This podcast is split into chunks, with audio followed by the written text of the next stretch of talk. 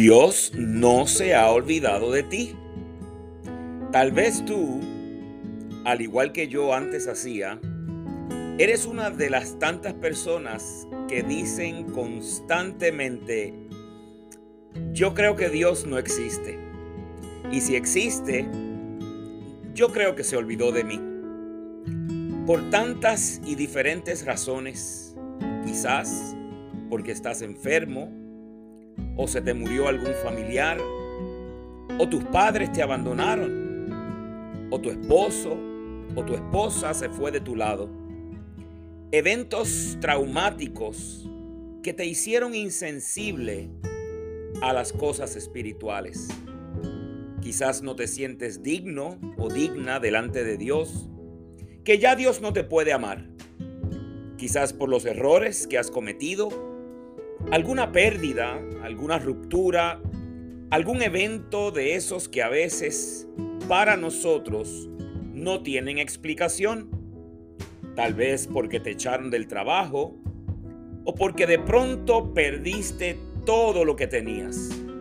No importa cuál sea la razón que te haga pensar de esta manera, lo importante que quiero que sepas hoy es que este es uno de los más viejos trucos mentirosos de nuestro mayor enemigo y contendor.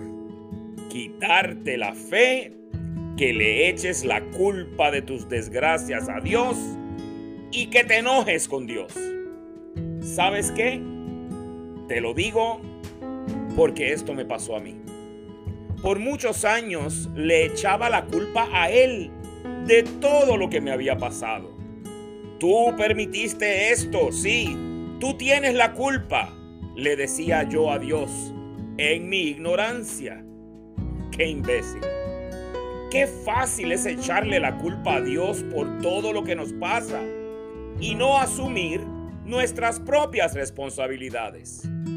Dice en Gálatas 6:7 no os engañéis, Dios no puede ser burlado, pues todo lo que el hombre sembrare, eso también cosechará.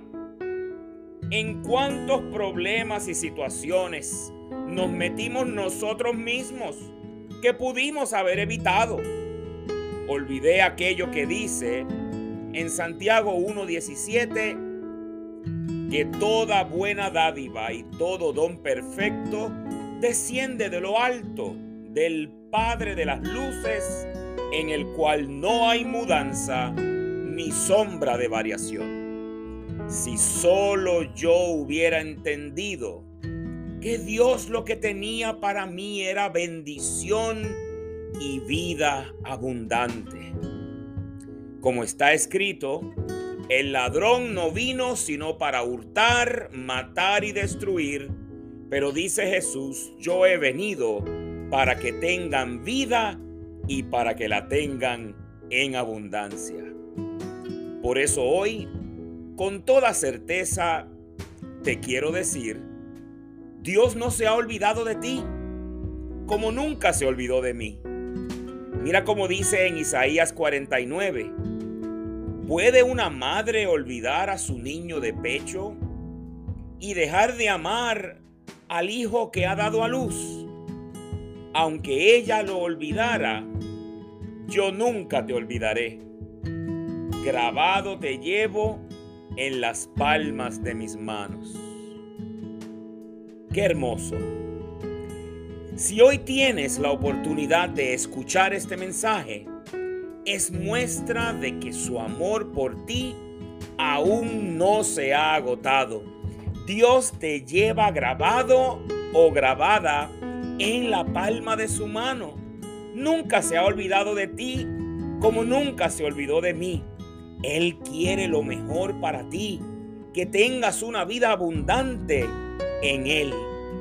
Búscalo. Dios te bendiga.